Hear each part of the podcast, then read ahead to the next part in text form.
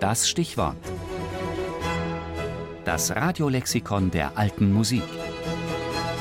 Jeden Sonntag im Tafelkonfekt. Spinett, besaitetes Tasteninstrument, das vom 16. bis zum 18. Jahrhundert verbreitet war.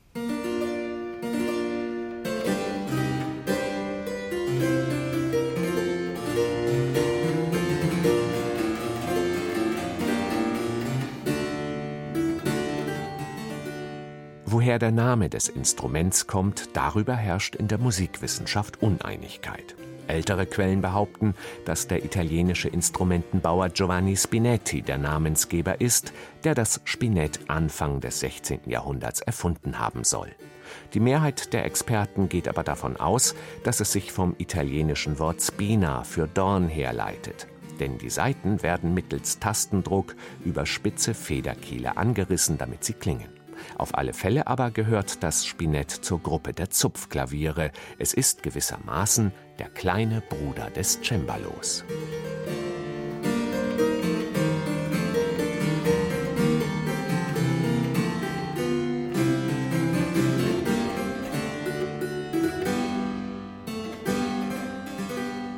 Denn im Gegensatz zum Cembalo verlaufen die Saiten beim Spinett quer zur Tastatur, was eine platzsparende Bauweise erlaubt, egal ob der Holzkorpus nun rechteckig, trapezförmig oder fünfeckig mit einer gewölbten Seitenwand ist.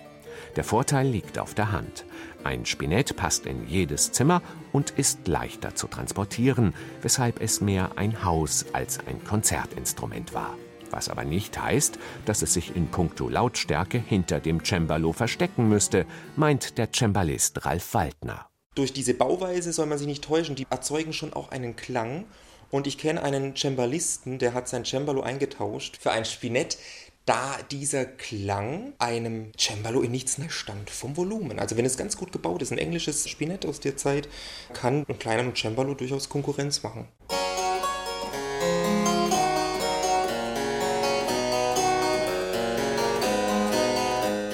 Allerdings hat man bei einem Cembalo mehr Ausdrucksmöglichkeiten. Denn ein Spinett hat nur ein Manual, nur eine klingende Saite pro Taste und viel weniger Register. Dafür ist der Klang intimer und erreicht den Spieler ohne Umwege.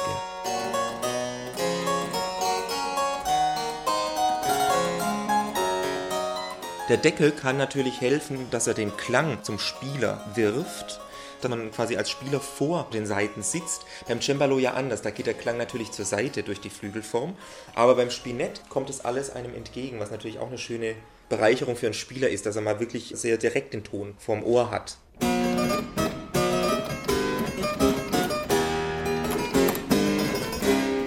Dass das Spinett klein, fein und leichter zu stimmen ist, heißt aber nicht unbedingt, dass es auch billiger sein muss, quasi die IKEA-Version eines Cembalos. Das beweist schon ein ziemlich bekanntes Gemälde von Franz Xaver Wagenschön, das die junge Marie Antoinette in einem edlen blauen Kleid zeigt, wie sie gerade ein Spinett spielt. Sie finden im 16. Jahrhundert unglaublich prächtige Spinette aus Italien mit Edelsteinen besetzt und auch Intarsien arbeiten. Auch in England gibt es unglaublich gut gearbeitete Instrumente. Also es hat überhaupt nichts jetzt mit qualitativer Wertminderung oder so zu tun. Im Gegenteil, es sind unglaublich schön gebaute Instrumente, die auch noch heute in den Museen bewundert werden können. Das älteste noch erhaltene Querspinett etwa stammt aus dem Jahr 1637 vom Instrumentenbauer Girolamo Centi und steht heute im Instrumentenmuseum in Brüssel. Centi sorgte durch längere Aufenthalte in Paris und London dafür, dass das Spinett auch dort, ebenso wie in Deutschland, weit verbreitet wurde. Im 18. Jahrhundert geht mit der Erfindung des Pianofortes die Zeit der Spinette dann vorbei. Doch gibt es selbst heute immer noch Komponisten, die fürs Spinett schreiben. Und selbst in der U-Musik finden sich Liebhaber des Spinettklangs. Miss Marple lässt grüßen.